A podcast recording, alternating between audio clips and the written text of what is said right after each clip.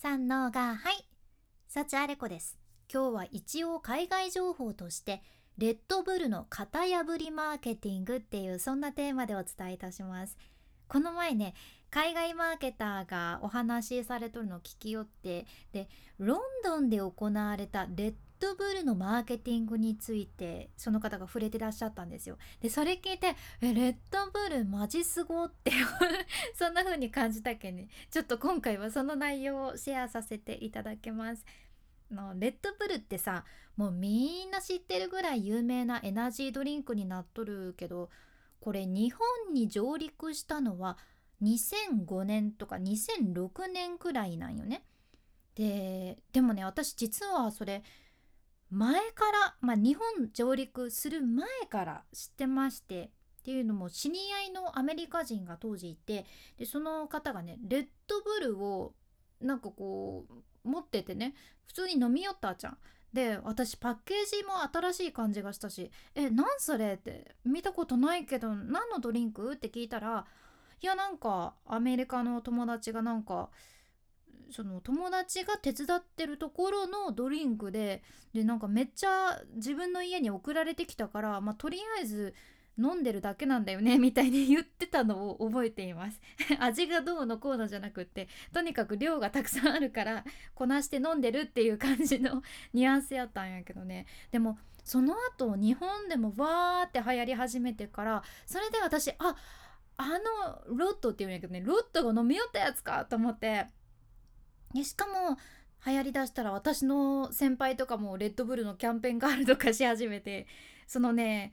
街中をわーってこう回るキャンペーンカーとかには必ずめちゃくちゃ目立つパリピアメリカ人の男性がおったりしてねあなたも見かけたことあるかな？今はあんまり前ほどはね見なくなったけど前とかねもう毎日おったんよねそのキャンペーンカー。そのレッドブルをサンプリングする感じなんやけど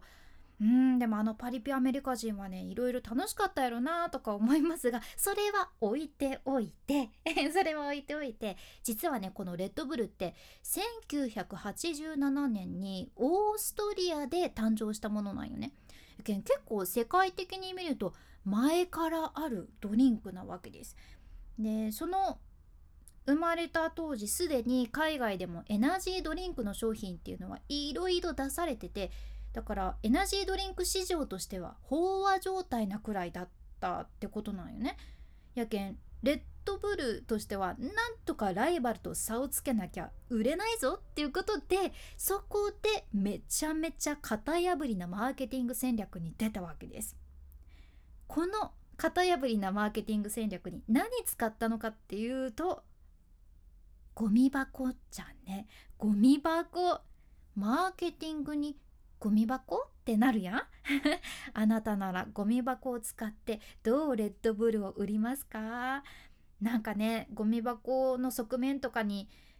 レッドブルーのポスターバーンとか貼るっていうのとかね。でもちょっと考えたら思いつくわけやけど。違うっちゃん。そういうことやなくってどんなことを仕掛けたのかっていうと数ヶ月の間にロンドンのゴミ箱をねレッドブルの空き缶で埋め尽くしたじゃんねレッドブルの空き缶でわーって埋め尽くしたんよロンドン中を。でしかもそれだけやなくってクラブの DJ にその無料のレッドブルのサンプルを配ってでそのクラブの外にも空き缶を放置させたらしいじゃん ちょっと今の日本やとやばーっていう感じになるかな。このクラブの件に関してはね今の日本やったらマイナスプロモーションになりかねんけどまあね型破りな感じしませんか？でこのマーケティングの目的っていうのはみんなにレッドブルが人気なんだって錯覚させることやったんよね。でロンドンのゴミ箱がレッドブルの空き缶でいっぱいになっとるけんそれがねもう完全に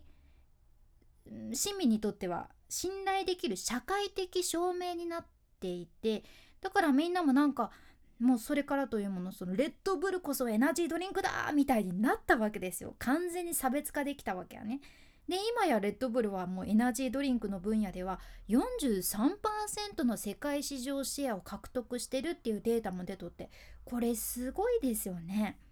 まあ、やっぱり競合をただコピーする真似するっていうのだけでは NG でやはり何か違うことをする目立つように工夫するっていうことが大切やなって思います。